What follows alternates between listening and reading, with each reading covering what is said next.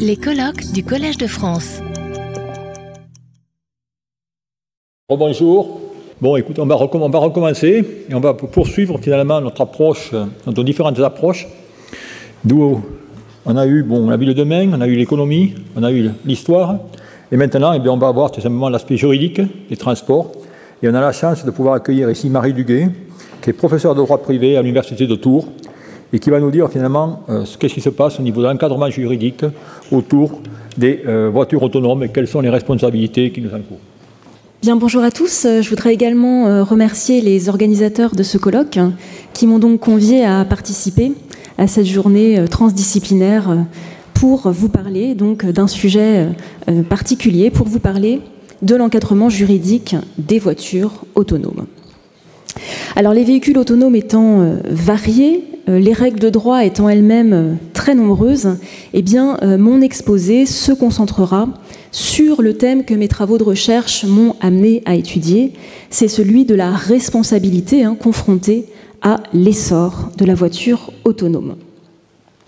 Alors qu'est-ce que la voiture autonome? Eh bien, pour les besoins de cet exposé, j'en retiendrai une définition relativement simple. Je m'intéresserai aux véhicules particulier qui est doté d'un système susceptible d'assurer tout ou partie des fonctions qui relèvent de la conduite.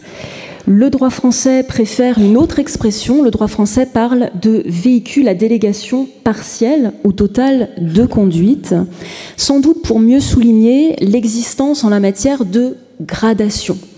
On l'a vu ce matin, la voiture autonome renvoie en réalité à des figures qui sont extrêmement variées et qui invite à opérer des classifications.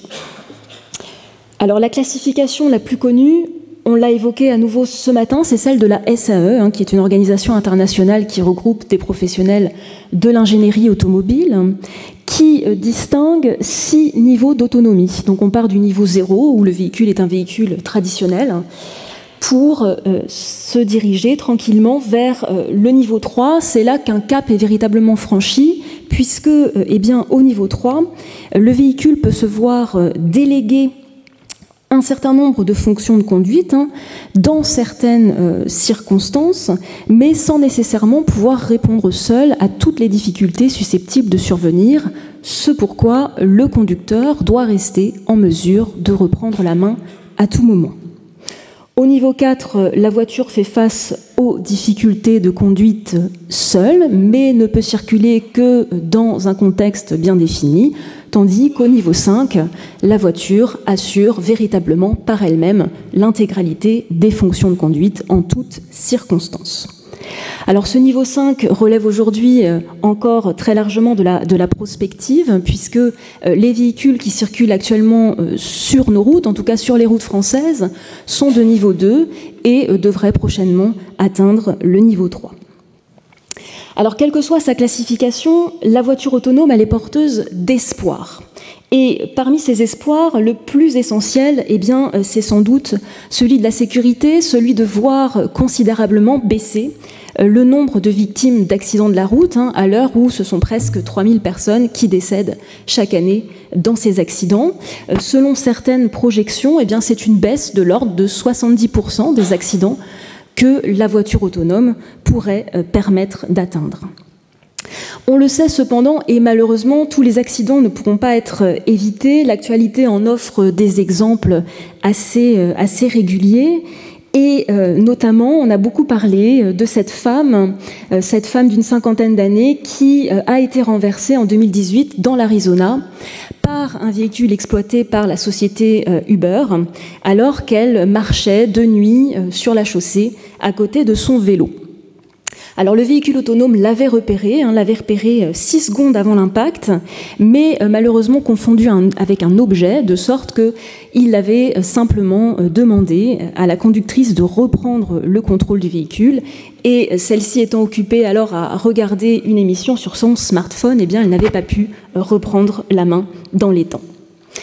Alors dans ce contexte, c'est bien évidemment une question essentielle qui se pose, celle de savoir qui sera responsable pour le dire autrement, qui devra répondre sur le plan juridique de ces accidents. Alors ce n'est pas la seule question hein, que pose euh, la voiture autonome sur le plan du droit, mais euh, il n'en demeure pas moins que cette question euh, de la responsabilité, c'est peut-être la plus cruciale. Pourquoi? Eh bien parce que responsabiliser les acteurs de la circulation autonome, c'est rendre le phénomène socialement acceptable et c'est donc permettre son développement. Cette responsabilisation suppose d'abord qu'on évalue la pertinence des règles juridiques en vigueur et au besoin qu'on les réforme. Alors, plusieurs possibilités dans la réforme existent alors. On peut euh, d'abord envisager de rompre totalement avec l'existant. On pourrait adopter pour la voiture autonome des règles totalement nouvelles, une façon euh, de raisonner totalement nouvelle. Et vous le savez peut-être, il a euh, un temps été envisagé, par exemple, de personnifier les intelligences artificielles. Hein. Une résolution du Parlement européen de 2017 avait fait cette préconisation qu'on attribue la personnalité juridique aux intelligences artificielles qu'on en fasse une nouvelle catégorie de personnes qui auraient été dotées de leur patrimoine propre et qui auraient pu donc répondre elles-mêmes des accidents qu'elles étaient susceptibles de poser. Alors cette voie semble aujourd'hui abandonnée, on se dirige vers euh, une euh, manière de réformer peut-être plus réaliste, il s'agira sans doute de se contenter d'adapter à la marge les règles en vigueur pour leur permettre de s'adapter aux particularités des voitures autonomes. Et par particularité, j'entends leur capacité à apprendre par elles-mêmes, mais aussi leur complexité.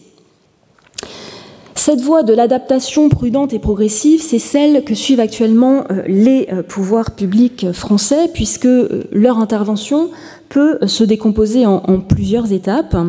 Alors en premier lieu, euh, le législateur est venu autoriser et encadrer l'expérimentation des véhicules à délégation de conduite sur les voies publiques en vertu d'une ordonnance du 3 août 2016 complétée par un décret du 28 mars 2018 et modifiée ensuite par la loi Pacte de 2019.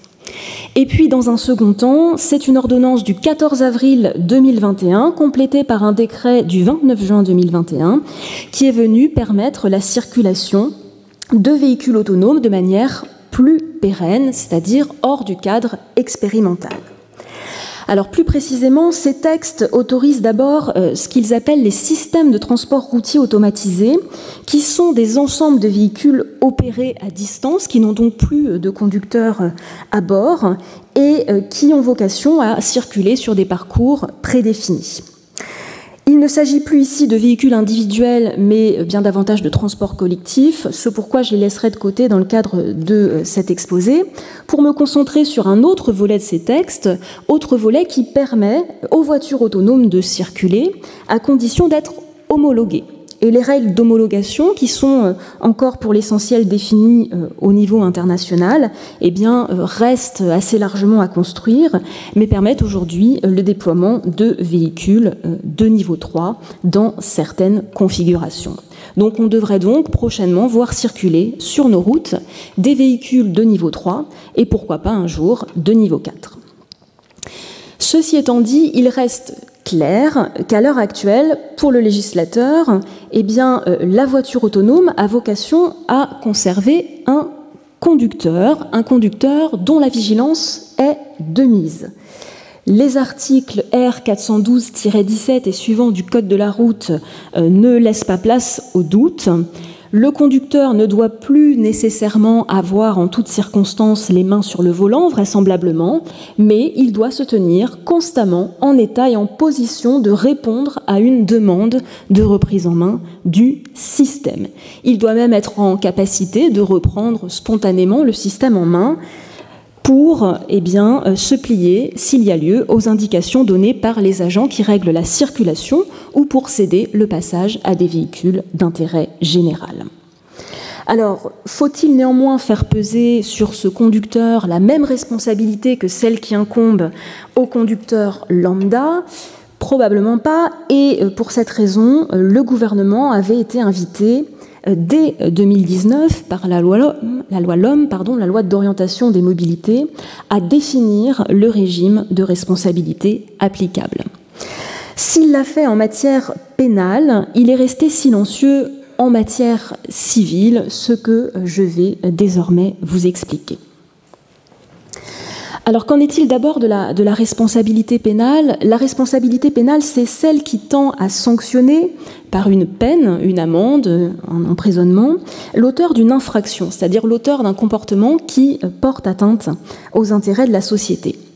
Alors s'agissant euh, de la voiture autonome, eh bien, la question qui vient immédiatement à l'esprit, c'est celle de savoir qui euh, sera responsable de l'infraction commise alors que la voiture aura euh, circulé en mode autonome alors que le système de conduite automatisée aura été activé. Le droit pénal étant gouverné par un principe selon lequel nul n'est responsable que de son propre fait, eh bien on pourrait être tenté de répondre personne, mais on va le voir, l'ordonnance du 14 avril 2021 et le décret du 29 juin de la même année apportent un certain nombre de précisions qui vont nous inviter à distinguer le conducteur du constructeur. Alors, qu'en est-il pour le conducteur? De manière assez logique, euh, l'ordonnance a fait ici le choix d'écarter la responsabilité pénale du conducteur dès lors que le système de conduite automatisé exerce au moment des faits le contrôle dynamique du véhicule. Autrement dit, lorsqu'une infraction est commise alors que euh, la voiture roule toute seule, alors que la voiture est en mode automatique, le conducteur n'engage pas sa responsabilité pénale. Cette protection n'est cependant pas sans limite, elle ne va pas au-delà de ce qui est nécessaire et c'est ainsi que eh la responsabilité du conducteur réapparaît en euh, trois hypothèses qui sont assez compréhensibles.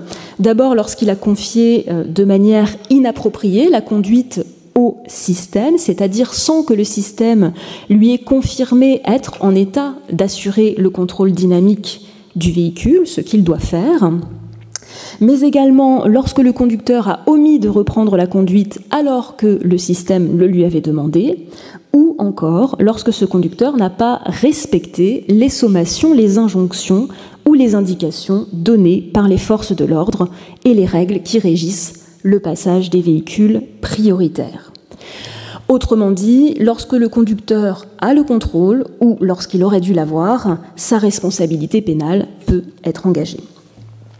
Alors, est-ce à dire que personne n'est responsable dans le cas contraire? Eh bien non, puisque nous allons le voir, l'attention se déplace alors, dans une certaine mesure, sur le constructeur du véhicule autonome.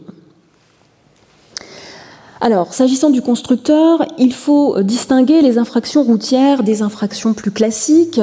Pour les infractions routières, celles qui résultent d'une violation euh, du code de la route, euh, par exemple un excès de vitesse ou le franchissement d'une ligne blanche, l'article L123-2 du code de la route prévoit désormais que si le véhicule effectue une manœuvre qui est constitutive d'une infraction, alors que le système de conduite automatique est activé, eh bien, le constructeur va être redevable pécuniairement de l'amende encourue.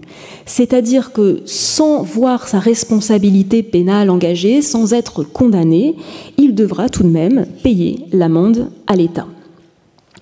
S'agissant des infractions classiques, des infractions de droit commun, c'est-à-dire celles qui peuvent être commises au moyen euh, du véhicule sans être spécifiques à la circulation routière, on pense plus précisément à l'homicide involontaire ou aux blessures involontaires, eh bien, euh, l'ordonnance n'a pas ici euh, apporté euh, grand-chose. Elle renvoie assez largement aux règles qui sont d'ores et déjà en vigueur. Autrement dit, le constructeur, qui sera souvent une personne morale, une entreprise, sera responsable lorsque sa négligence pourra être démontrée dans le cas où une fois le système automatique activé, la véhicule a causé un accident mortel ou blessé une personne. Donc, par exemple, on pourrait envisager que euh, eh bien, le constructeur soit déclaré coupable des délits d'atteinte involontaire à la vie ou à l'intégrité physique s'il a violé une règle de sécurité régissant la conception du véhicule. Alors, in fine, ce sont sans doute essentiellement des difficultés de preuve qui vont ici se poser, puisque, on le voit, pour bénéficier de la protection que lui réserve l'ordonnance, euh, le conducteur devra parvenir à démontrer que le système de conduite automatisée était engagé au moment de la survenance de l'infraction.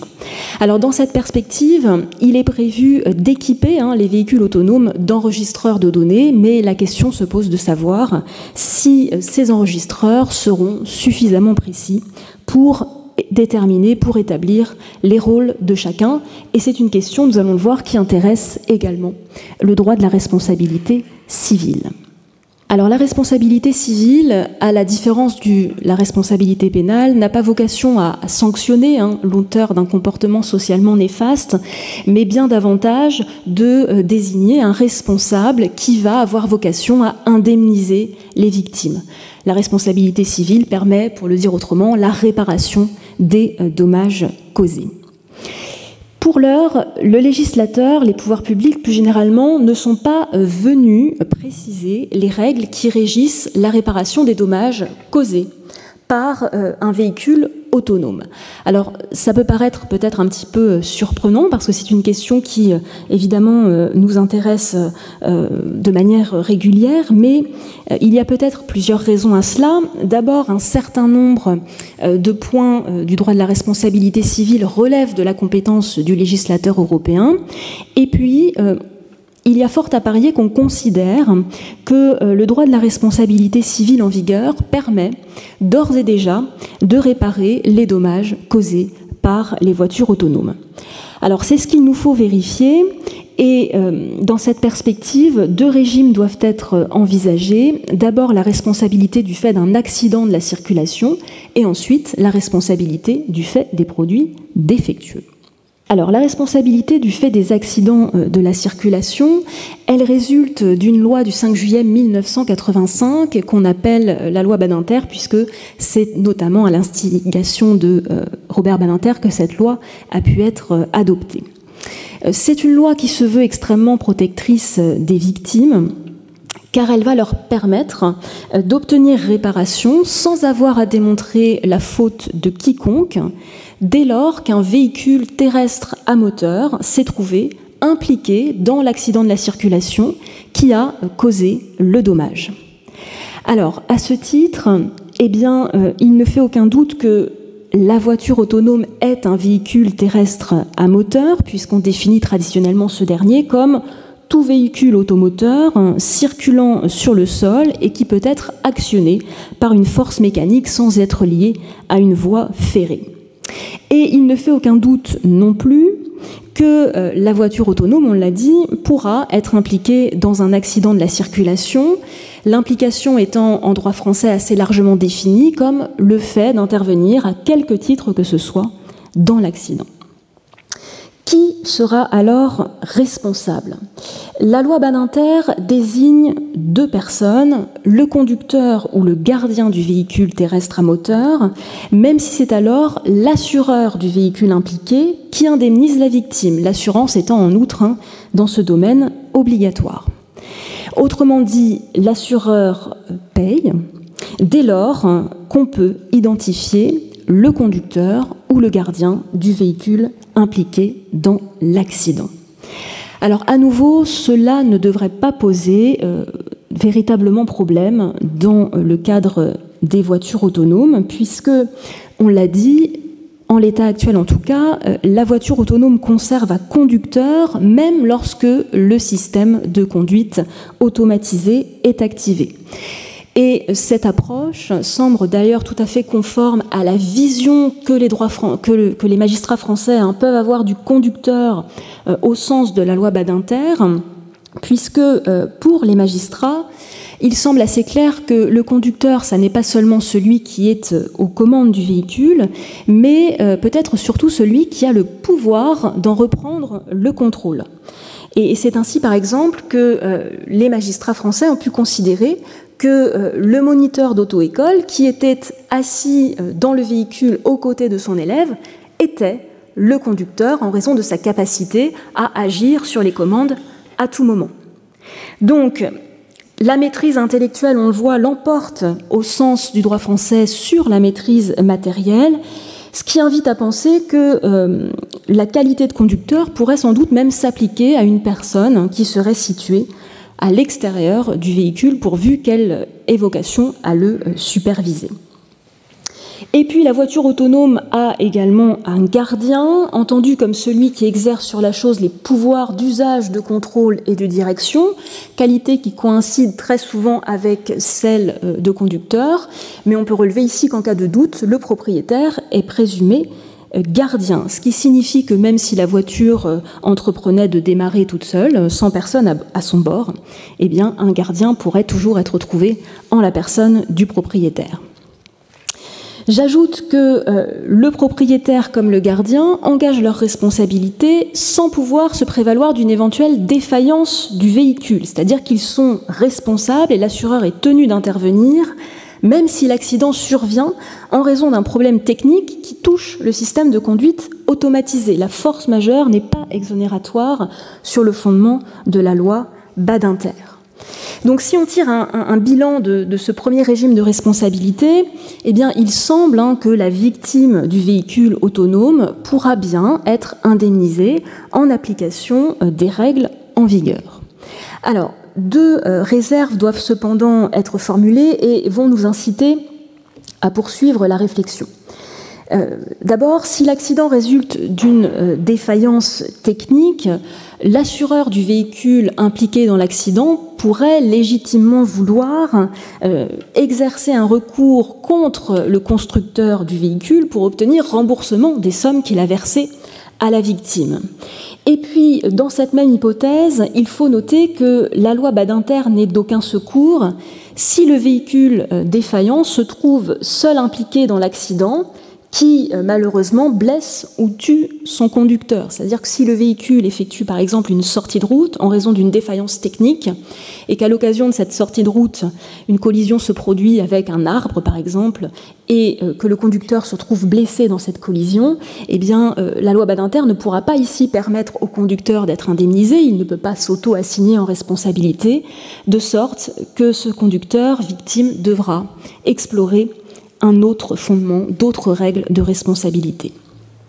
Alors ces autres règles, ce sont celles qui régissent euh, la responsabilité du fait des produits euh, défectueux. Alors cette responsabilité du fait des produits défectueux, elle résulte d'une directive de l'Union européenne que la France a transposée en 1998 et euh, que l'on retrouve aujourd'hui aux articles 1245 et suivants du Code civil. Alors ces articles permettent euh, d'engager euh, la responsabilité civile du producteur d'un produit qui présente un défaut de sécurité lorsque euh, ce défaut a causé un dommage. C'est par exemple sur ce fondement que les victimes des prothèses PIP, que les victimes du Mediator, de la Dépakine ont demandé réparation au producteur, mais ce régime peut tout à fait s'appliquer, hein, bien sûr, à la voiture autonome qui est euh, sans aucun doute un produit. Autrement dit, la victime d'une voiture autonome défectueuse, c'est-à-dire d'une voiture autonome qui n'offre pas la sécurité à laquelle on peut légitimement s'attendre, devrait euh, pouvoir obtenir réparation de la part de son producteur, c'est-à-dire de la part du constructeur automobile. Il faudra cependant que cette victime, que le demandant en réparation plus généralement, soit en capacité, c'est ce que les textes requièrent, de prouver le défaut, le dommage et le lien de causalité entre les deux. Ce qui euh, soulève la question de savoir si cette tâche sera euh, aisée ou non. Alors, c'est sans doute ici que, le bas blesse parce qu'on note euh, déjà que euh, les victimes ont du mal à rapporter la preuve de la défectuosité des produits les plus complexes, par exemple les médicaments. Alors, évidemment, ça soulève l'interrogation suivante, comment euh, la victime s'en sortira-t-elle face à un produit doté d'une technicité telle que la voiture autonome? Il y a peut-être ici une distinction à faire. Le défaut peut être de deux types. Le défaut peut d'abord être un défaut d'information. Et ce défaut d'information, il sera sans doute assez euh, aisé à, établir. Euh, il sera établi dès lors que la victime parviendra à prouver que euh, le producteur ne l'a pas suffisamment informé des risques qui s'attachent au produit et à son utilisation. Et à ce titre, depuis euh, les textes intervenus en 2021, le Code de la consommation fait aujourd'hui peser un certain nombre d'obligations d'information sur le constructeur d'un véhicule autonome à destination des euh, consommateurs. Ce qui sera plus difficile à prouver, c'est en l'absence de défaut d'information, le défaut de euh, conception, autrement dit le défaut interne au véhicule. Alors imaginons un instant qu'un accident impliquant une voiture autonome euh, survienne. Vous le comprenez, il faudra d'abord, pour parvenir à établir un problème dans la conception du véhicule, démontrer que ce véhicule a joué un rôle dans la réalisation de l'accident, que le véhicule est la cause déterminante de l'accident, qu'il ne s'agit pas euh, du conducteur, qu'il ne s'agit pas euh, d'un piéton qui euh, traversait un peu plus loin.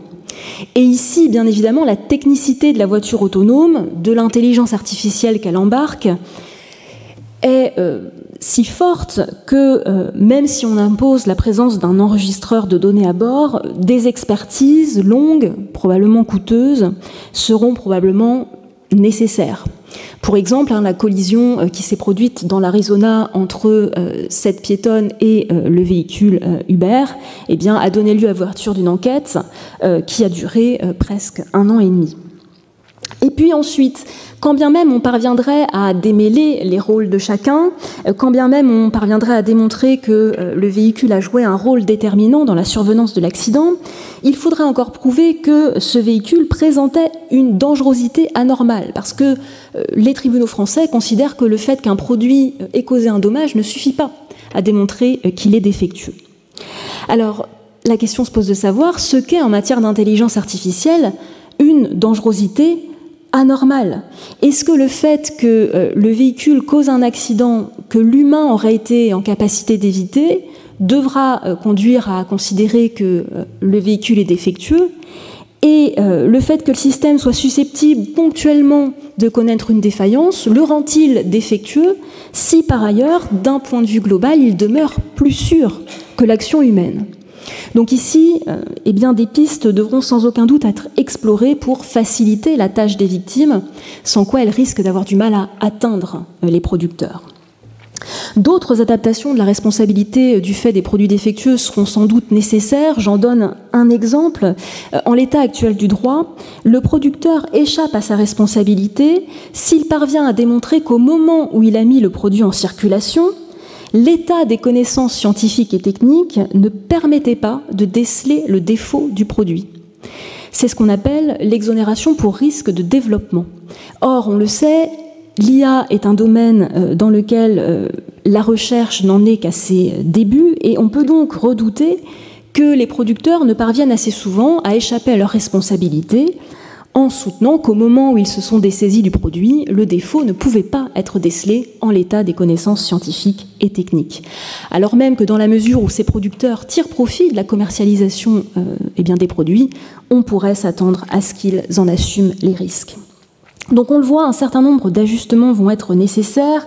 Euh, les institutions de l'Union européenne en sont, sont conscientes et euh, plusieurs projets euh, de règlements, de directives ont récemment été publiés, notamment une proposition de directive qui vise à réformer hein, la responsabilité du fait des produits défectueux.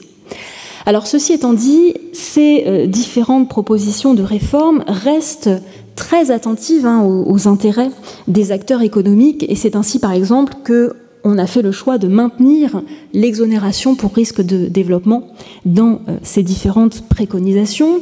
On cherche bien évidemment à concilier les intérêts euh, des entreprises avec ceux du grand public qui, bien sûr, demandent à être rassurés.